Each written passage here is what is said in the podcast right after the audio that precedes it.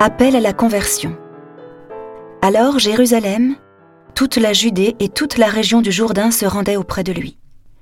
Et ils étaient baptisés par lui dans le Jourdain en reconnaissant leurs péchés. Voyant beaucoup de pharisiens et de sadducéens se présenter à son baptême, il leur dit Engeance de vipères, qui vous a appris à fuir la colère qui vient? Produisez donc un fruit digne de la conversion.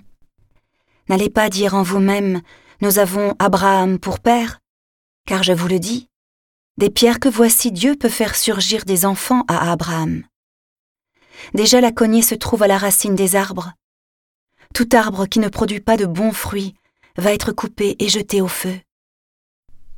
Moi je vous baptise dans l'eau en vue de la conversion. Mais celui qui vient derrière moi est plus fort que moi, et je ne suis pas digne de lui retirer ses sandales. Lui vous baptisera dans l'Esprit Saint et le feu. Il tient dans sa main la pelle à vanner. Il va nettoyer son air à battre le blé, et il amassera son grain dans le grenier.